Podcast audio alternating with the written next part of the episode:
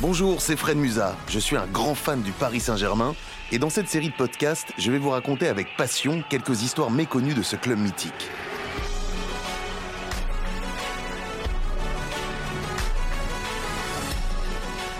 Paris est magique, ce podcast donne vie à la mémoire du Paris Saint-Germain. Paris est magique, magique comme l'histoire que je vais vous raconter dans cet épisode. Ce podcast du Paris Saint-Germain vous est présenté par Hall, accord Live Limitless, partenaire principal du club. Le 15 juillet 1979, capitaine Battenet et Charles Tallard, le dirigeant parisien, soulèvent tous les deux le premier trophée de l'histoire du Paris Saint-Germain. Le PSG n'a pas encore 10 ans d'existence et pourtant, il sauve son premier titre en remportant le tournoi international du Gabon. Le Premier ministre gabonais en personne est présent pour les féliciter. D'après Dominique Battenet, joueur au Paris Saint-Germain à cette époque. Remporter un, tournoi, c'est toujours, euh, c'est toujours excitant. Je pense que Charles Tallard, qui nous accompagnait, eh ben, devait être très très content, euh, comme nous aussi, parce que c'était quand même important pour euh, toute l'équipe, pour le club aussi, parce que ça aussi renforcé sa, sa renommée et sa notoriété. Pour aller chercher cette coupe, les Parisiens jouent deux matchs à Libreville, la capitale du Gabon. En demi-finale, le PSG l'emporte face au club local des Anges Blancs grâce à un doublé de Boubacar, un doublé de Bureau et les réalisations de Huck, Battenet et Bianchi. L'addition est plus que salée, 7 buts à 2 au compteur. Côté gabonais, rien à retenir de ce match, à part euh, le maillot de leur gardien, floqué numéro 55. Une fantaisie pas encore autorisée en France à l'époque.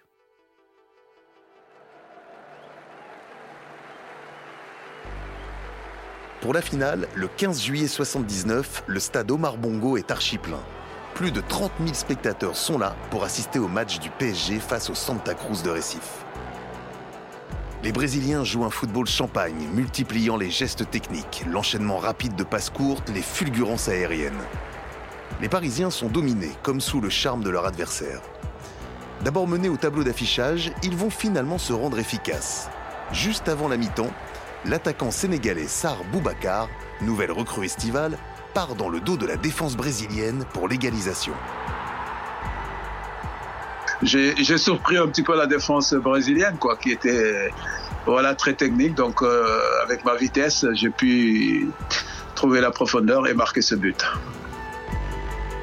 La deuxième période est beaucoup moins captivante. Aucun but n'est inscrit. Match nul. Un partout à la fin du temps réglementaire les Parisiens s'imposent au bout du suspense lors de la séance de tir au but, 5 à 3.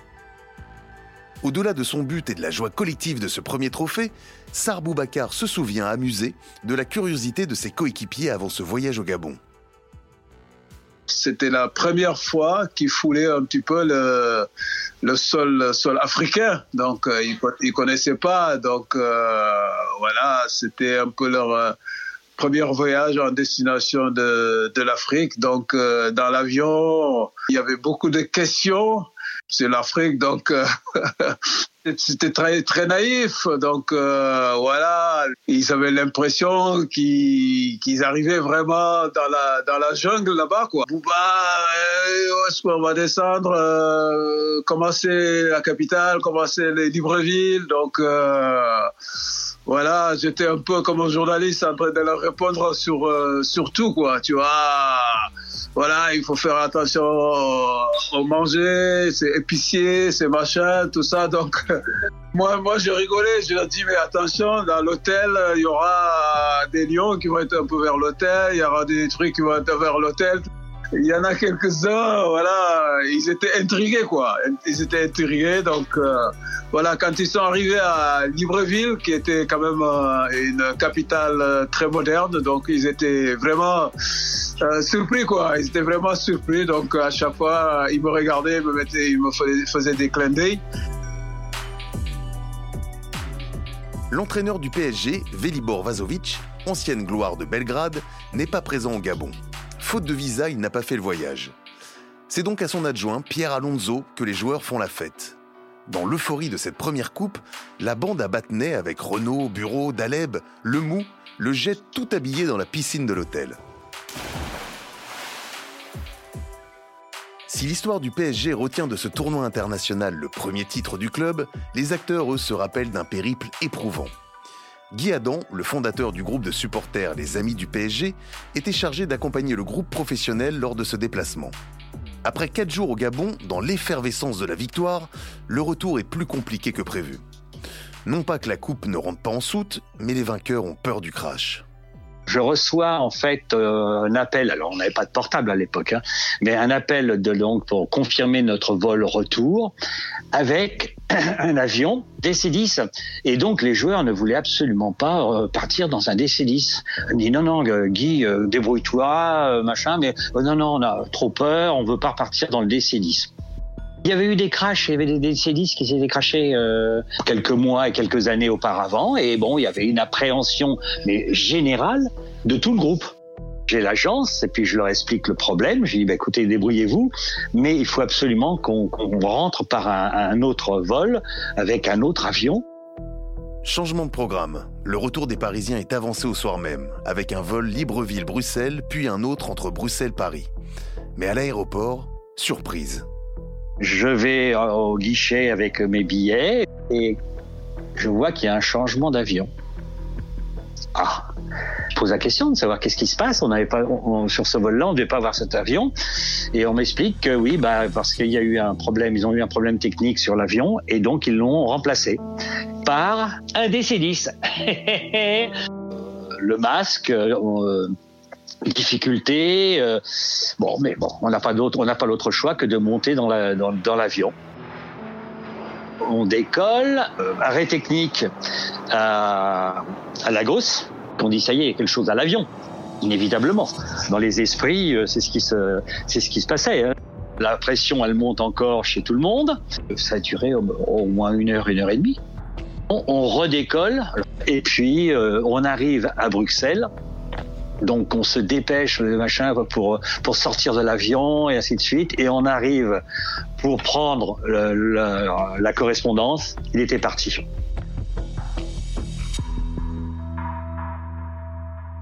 Finalement, les joueurs parisiens prennent un bus pour rejoindre Paris. Ils poseront la première coupe du club sur les étagères du camp des loges après plus de 14 heures de voyage et une puissante décharge d'émotions sur terre comme dans les airs. Pour poursuivre ce moment magique, je vous propose de partager ma rencontre avec Michel Collard. Celui-ci revient sur l'histoire de ce premier trophée remporté au Gabon.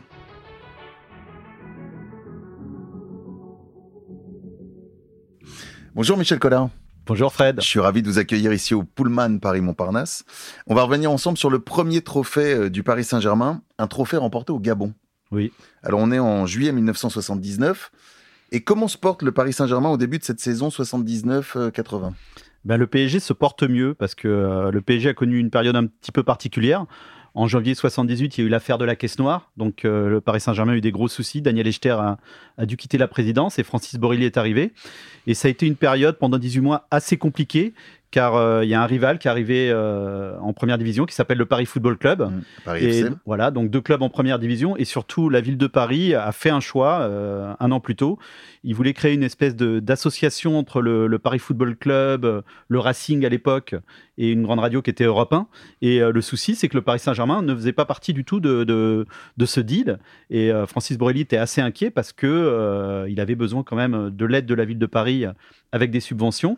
Et pendant un an, ça a été très compliqué. Et euh, ce qui a sauvé le Paris Saint-Germain, c'est la descente du Paris Football Club en 1979.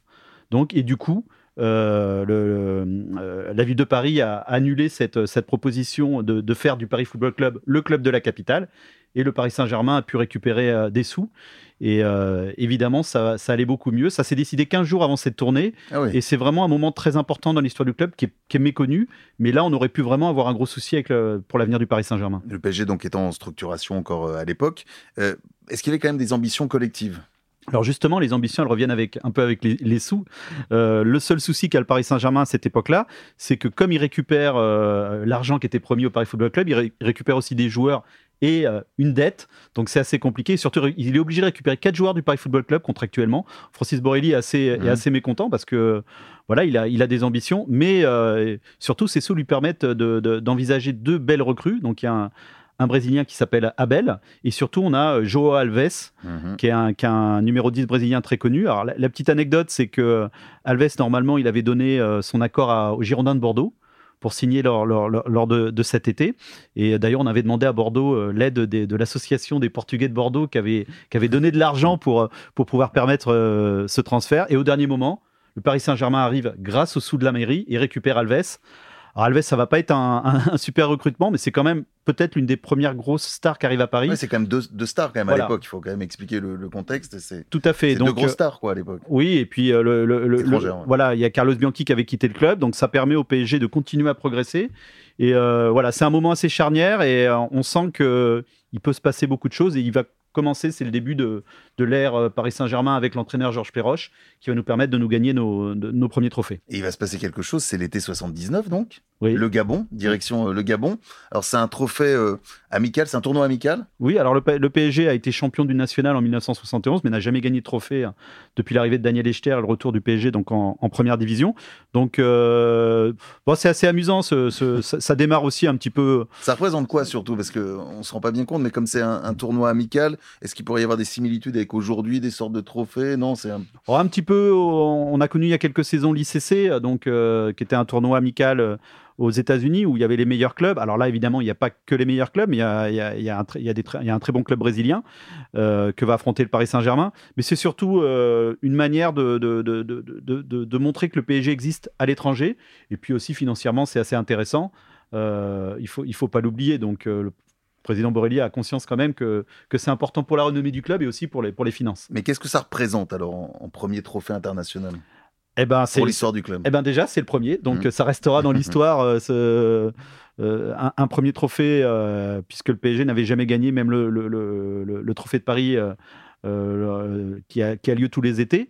Donc c'est c'est- c'est important, c'est c'est plutôt c'est historique. hein, C'est plutôt euh, voilà, ça c'est pas un, tour- un- un tournoi officiel, donc évidemment euh, ça n'a pas la même valeur, mais euh, ça restera dans l'histoire ce premier trophée. Est-ce qu'il y a une quête de reconnaissance un petit peu internationale pour le club déjà? Est-ce que les dirigeants ont envie de ça?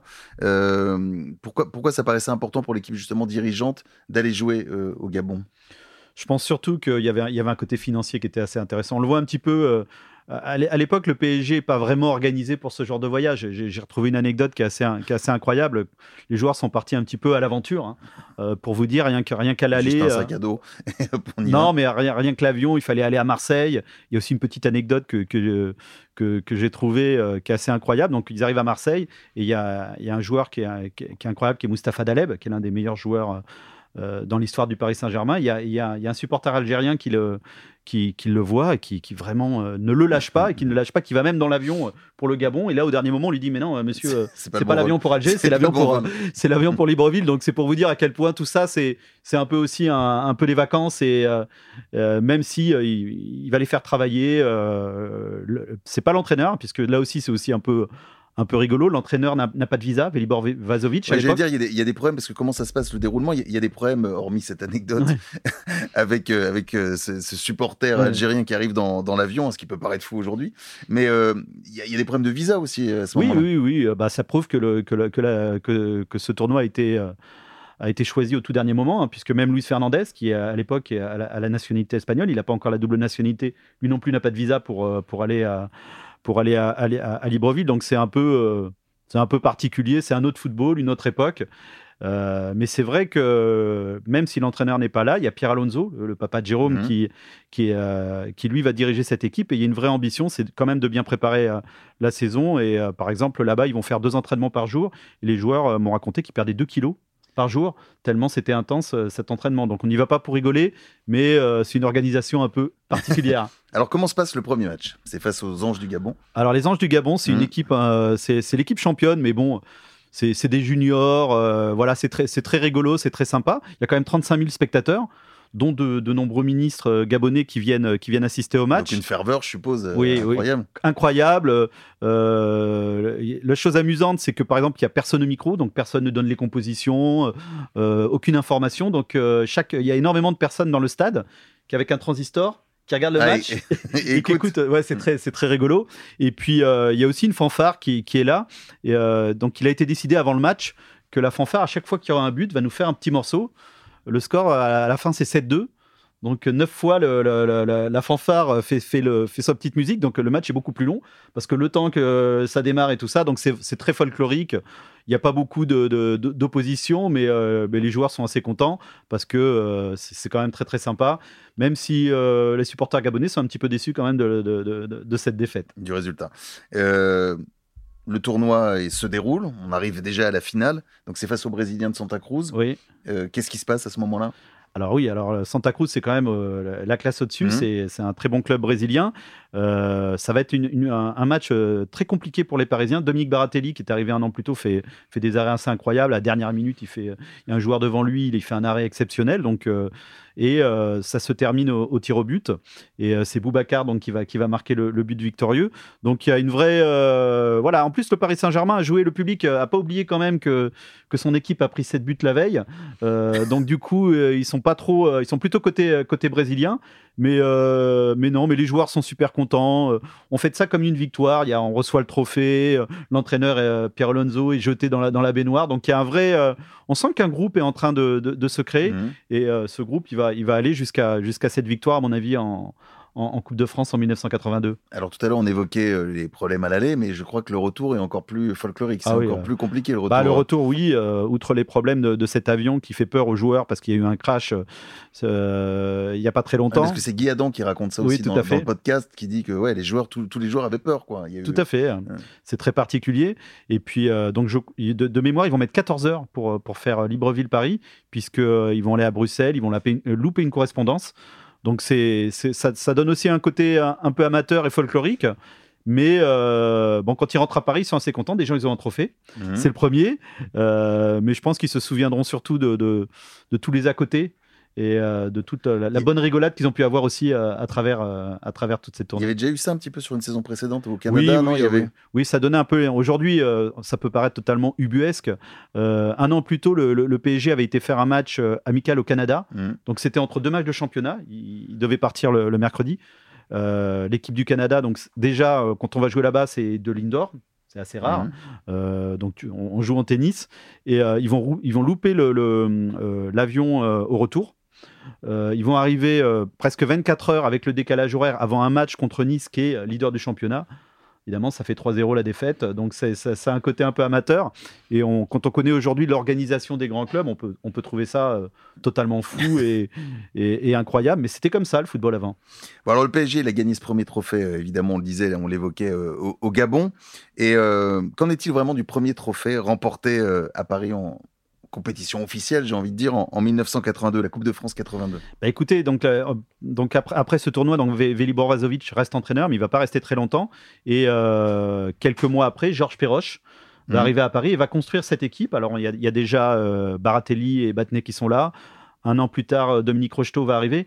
Et je pense que cette saison 79-80 est vraiment un tournant, parce que déjà le PSG euh, est devenu le club officiellement de la, ville de Paris, euh, puisque le, le, PFC a été un petit peu évincé. C'est déjà important. Et puis surtout, ils vont construire une équipe qui va leur permettre en 1982, avec des jeunes joueurs talentueux comme Luis Fernandez ou, Jean-Claude Lemou ou Jean-Marc Pilorget, et des, joueurs expérimentés comme Rocheteau, d'arriver à remporter ses premiers trophées. Donc c'est une belle période parce que c'est le début de, quelque chose de beau. Alors il y a une chose qu'on ne sait pas, c'est qu'il y a eu euh, aussi euh, il a fait y avoir un incident diplomatique. Euh, ah oui, oui alors ça, ça a été assez incroyable. Charles Tallard donc et, dirige la délégation parisienne car Francis Borrelli mmh. est en train de négocier le transfert d'Alves, donc il est resté sur Paris. Et donc il y a une invitation qui a été faite à l'ambassadeur, l'ambassadeur de France au Gabon, et celui-ci a répondu euh, que non, ça l'intéressait pas, il n'aime pas le football. Donc déjà, c'est très très mal perçu. Il faut savoir que ce tournoi, il a lieu le 13 et le 15 juillet. Euh, le lendemain, euh, la délégation parisienne est très en colère car elle n'est même pas invitée par, par l'ambassadeur pour, pour la fête nationale française le 14 juillet. Ah Donc oui, euh, il y a un énorme. Euh, ils sont très très énervés les dirigeants parisiens car ils considèrent qu'ils ne sont pas respectés comme il se doit. Et euh, voilà. Et surtout que quand on voit le, stade, il y a des ministres gabonais et des... par contre l'ambassadeur, lui, il n'aime pas le football, donc il a dit moi, ça m'intéresse pas de venir. Les soirées de l'ambassadeur. Tout à fait. Alors, est-ce qu'on peut conclure pour ce sujet sur, sur le podcast et ce déplacement au Gabon par une anecdote on n'est peut-être pas au courant. Ah, vous allez nous révéler, est-ce qu'il y en a une, Michel J'en ai une croustillante sur, euh, sur, euh, sur le stade. Alors que le, PSG a joué donc, donc à Libreville dans un stade qui a une particularité que je ne connais pas sur un autre stade. Il a deux tribunes officielles. D'accord. Alors, il a deux tribunes officielles parce que c'est un architecte italien qui, qui, avait construit ce stade quelques années plus tôt. Et en fait, il n'avait pas tenu compte de l'emplacement du soleil. Et quand on joue dans la journée, la, tribune présidentielle est en plein soleil. Et donc, du coup, euh, voilà, les, autorités n'apprécient pas d'avoir le, soleil en plein dans les yeux. Et euh, la tribune présidentielle est de l'autre côté. Et par contre, le soir, elle reste là. Donc, en fait, c'est un stade qui, pour moi, est unique puisqu'il a deux tribunes présidentielles, selon si on joue en nocturne ou en diurne. Merci beaucoup, Michel. Merci, Fred. C'est toujours un plaisir.